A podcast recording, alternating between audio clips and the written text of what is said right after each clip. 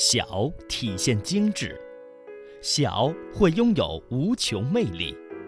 中国的许多小城里蕴藏丰富的故事，魅力小城。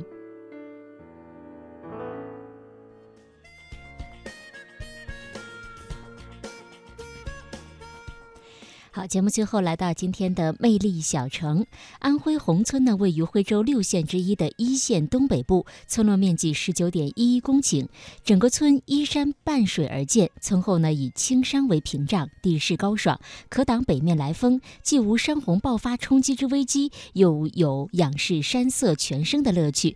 接下来的魅力小城，就让我们一同走进一线，继续带您感受宏村这座中国画里的乡村。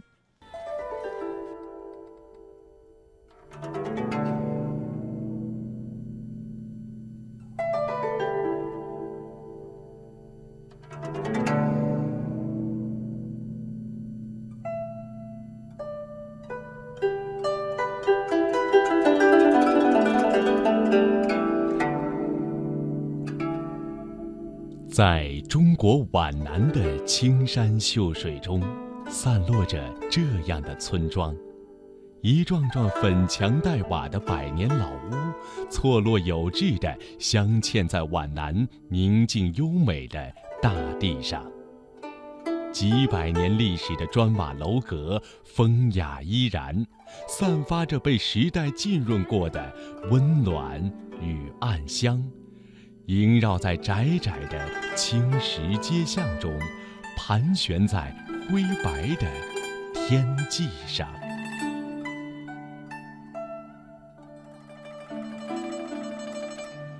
而这山水却分明还是这样的灵动清澈，人们分明还在这百年的山水建筑中生动游走，如同时间深处飘出了一首似曾相识的诗歌，完整的让你忘记了过去与现在。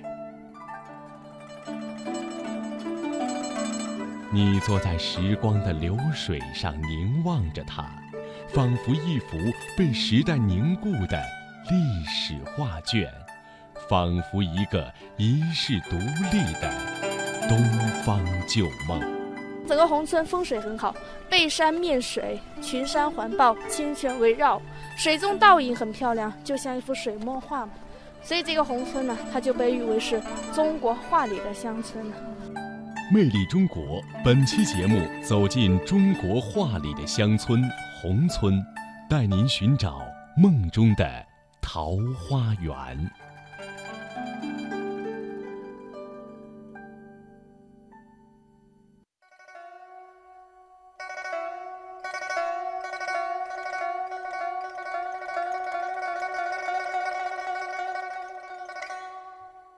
建筑明显不同于中国其他的民居建筑，黑与白是徽派建筑外观仅有的两种颜色。尽管白色的墙面已经斑驳沧桑，与黑色的对比不再强烈，但几十里外远观宏村的古村落，黑白相间在群山的暗青色背景下，仍然是耀眼的淡雅，宛如神话一般。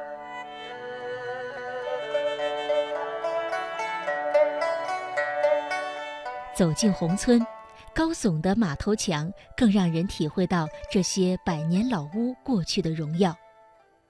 徽州人赋予平凡的白墙以马头的形状，你可以发现，墙头上的马头造型与家族的建筑群连成一体，表情骄傲比拟，仿佛带领着墙壁向前奔腾，跃向广阔天空。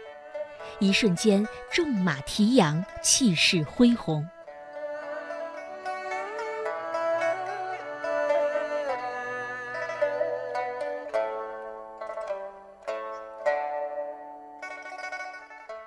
走进民居屋内，眼前豁然开朗。只见马头墙与屋檐的交界处，露出一方长方形的空白天际。这就是徽派建筑中一种重要的独特建筑格式——天井。天井不仅使屋内光线充足、空气流通，而且是人们的共享空间。人们坐在厅堂内，能够晨暮朝霞，夜观星斗。它是敞开的、明朗的，是整个建筑中最具有亲和力的地方。来到古徽州嘛，一定要了解一下我们徽派的建筑特点。它是一个砖木结构，先搭木框，再砌墙。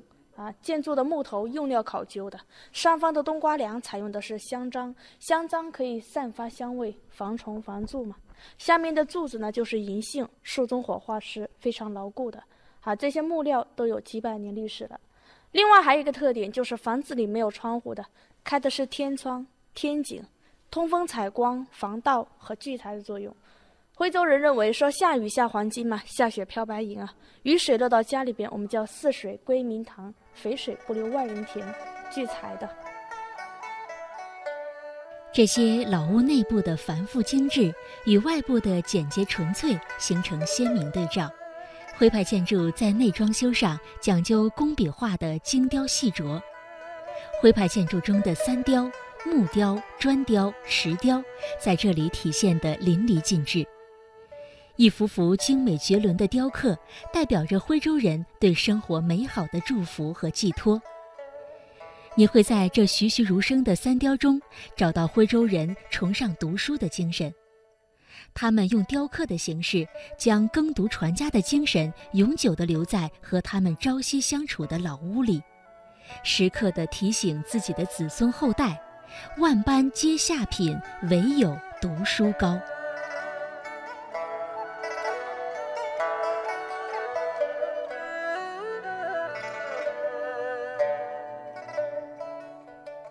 建于清朝咸丰五年左右的承志堂，是清末大盐商汪定贵的住宅，是宏村民居中最为宏大、最为精美的代表作，至今仍保存完好。承志堂占地面积达两千一百平方米，全宅系砖木结构，沿中轴线可分为三进，前进为天井式庭院，中进和后进均为三间式庭屋。三进的左右分别有烟房、麻将室等活动空间，马房、厨房、用人室和回廊等辅壁护屋。承志堂共有木柱一百三十六根，大小天井九个，七处楼屋，大小六十间房屋。从布局到建造，都可以称之为徽派民居的巅峰之作。承志堂的砖木石三雕精美绝伦，特别以木雕为最，仅木雕上镀的黄金就达一百两，由二十个工匠雕刻四年才完成，堪称徽派古雕中的极品。精雕细缕、飞金重彩中，几百年前的富丽堂皇、从容雅致，不曾因为岁月而失色。中国明清时代徽派建筑达到了自己的鼎盛状态。把中国古典建筑的艺术理论和造型都推向了高潮。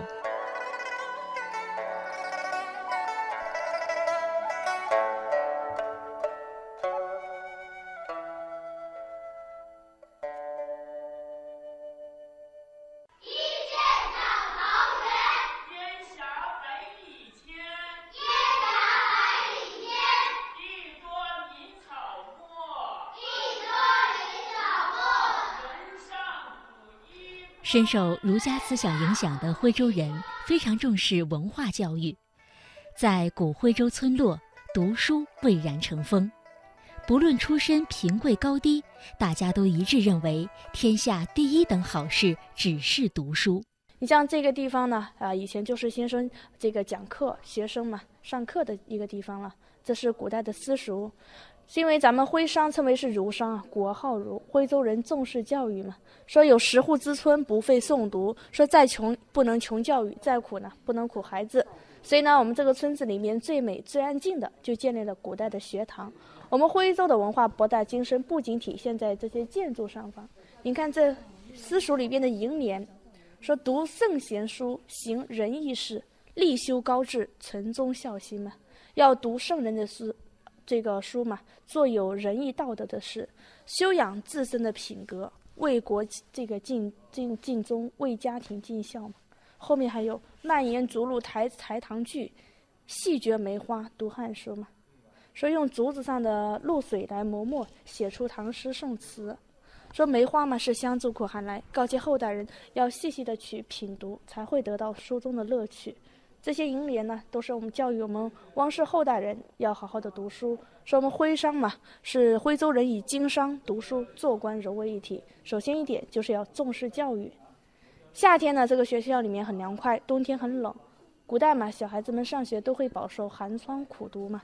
在这个后面还有一所古时候的寒窗，抬头看一下，这边的窗户就被誉为是寒窗，它就像是一块冰被砸碎，形成冰裂纹，而且不管怎么看都是不规则的人字形。这就告诫后代说要吃得苦中苦，方为人上人嘛。十年寒窗，勉励后人好好读书。后面一部分主要就是祭拜孔子的，因为孔子是儒家学派创始人，所以以前学生上学放学第一件事就到后堂祭拜孔子。对，这就是我们古代的学校私塾。清代康熙年间，徽州有书院五十四所，在全国科级考试中第者中，徽州人居全国首列。仅清代就出了十九名状元。对于耳濡目染儒家思想的徽商来说，富贵之后不归故里，光宗耀祖，如同穿着华丽的衣服在黑夜里行走。聚集了巨额财富的徽商，几乎无一例外地将大量的资本投入到这光荣之中，投入到自家宅院的建设中。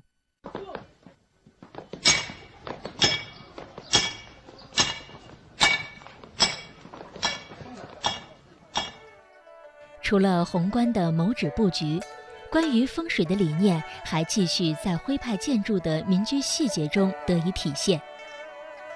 宏村的民居厅堂多半设计成回字形，四周是回廊，中间是天井。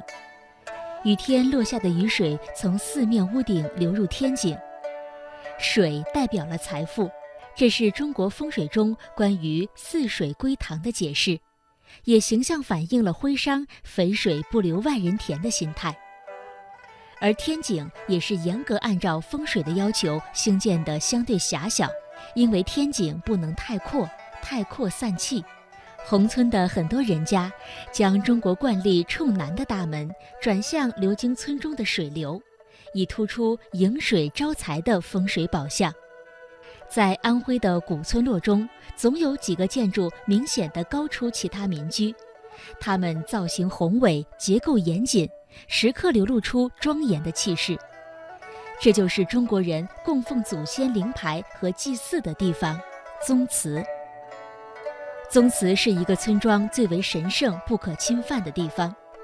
对于背井离乡、跋涉在外的徽商来说，念念不忘的是故土家园，而祠堂就是家园永远的凝望。